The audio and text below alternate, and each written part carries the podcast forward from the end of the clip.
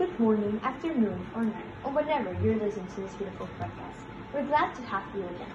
On this weekend, my partner Maximiliano Alvarez Pacheco and me, Alejandra Ramirez Rodriguez, we're going to give our points of view on the book The Giver by Lois Lowry.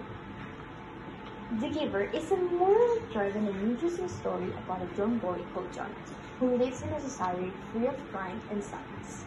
Although Jonas isn't apart from the community, when he's chosen to become the new memory keeper. So Max, any comments on that? So yeah, basically in this book of The Giver, one of the important topics of we're discussing is about the the memories. Um, like it said in this book, the memories are just taken away from the people. They don't know what happened right before the community, and it's something that like the people they call the elders just they know Another important thing that is mentioned here is that the receiver of memories, like Jonas and the giver, who is one of the important characters in this history, is that they all know what happened with these memories and they all know what are all the secrets that happens in the community.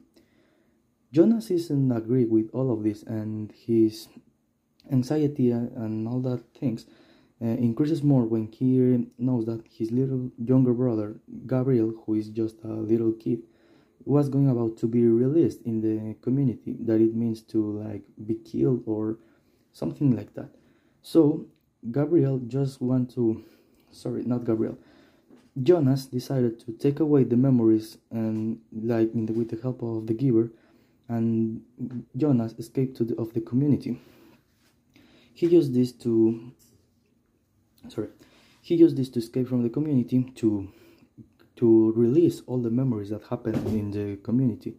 Because in that community like i said they took away the memories and then the, all the people who are living there they don't know what is happening. So it's just like a norm very scary thing.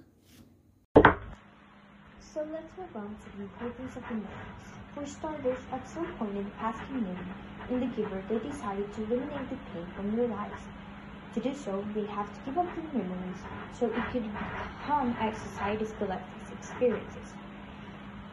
I do consider that memories include not only the sadness, the pain, and the evil of the human life, but also like the happiness and the pleasure of it. So I completely disagree about them taking the memories away from them because as a quote Jonas said during this amazing book is the worst part of holding on the memories is not the pain, it's the loneliness of it. That's why whenever the memories are good or bad, they should be remembered and they should be shared.